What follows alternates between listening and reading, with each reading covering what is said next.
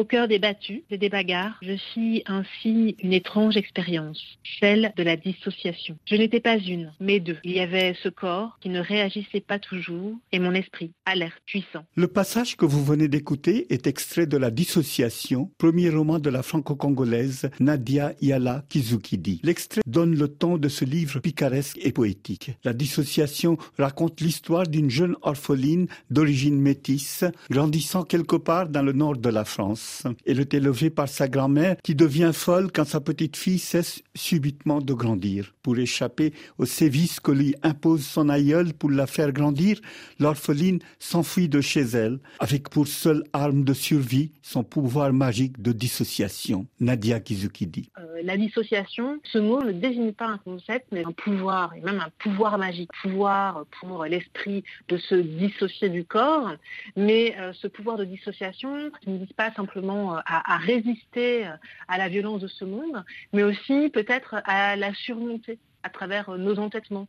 Philosophe de formation, Kizukidi est une spécialiste reconnue de Bergson et de la pensée postcoloniale. Or, comme d'autres philosophes avant elle, elle a toujours été fascinée par la fiction, comme elle le rappelait récemment encore au micro de RFI. Ce qui est, je trouve, euh, très euh, puissant dans l'écriture romanesque, c'est la possibilité de laisser libre cours à une imagination insolente, parfois sauvage, qui euh, justement nous amène à prendre le contre-pied de la réalité, à construire des mondes, à peut-être dire que tout n'est pas de ce monde, qu'il y a effectivement d'autres mondes à envisager et à écrire. Écrire d'autres mondes, c'est précisément ce que notre primo-romancière tente de faire dans sa fiction inaugurale. L'essentiel des pages de la dissociation est consacré au récit des mondes hommages que la protagoniste découvre en partant à la recherche de sa famille de cœur et de combat. Le roman nous conduit des quartiers ouvriers du Nord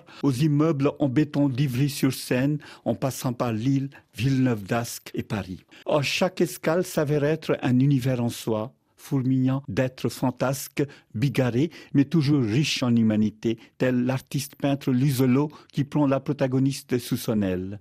Il l'accompagne tout au long du roman, d'abord en chair et en os, puis sous la forme d'un esprit invisible rôdant au-dessus des têtes. Nous sommes de plein pied ici dans la fantasmagorie et le merveilleux. Kizukidi. La fantasmagorie, c'est vraiment un désir. Je voulais un peu rompre avec des écritures sociologiques ou euh, autofictionnelles. Pour moi, l'enjeu du roman, c'est plutôt euh, d'axer l'écriture sur des formes de sursaut, en fait, euh, dans une vie qui, euh, même si elle est parfois soumise à de la violence, trouve les moyens de continuer à, se projeter dans le monde et à inventer des mondes. Dans ce cadre-là, en fait, pour être capable justement de montrer comment une vie, par moment, résiste et continue finalement à se déployer malgré tout ce qui la diminue.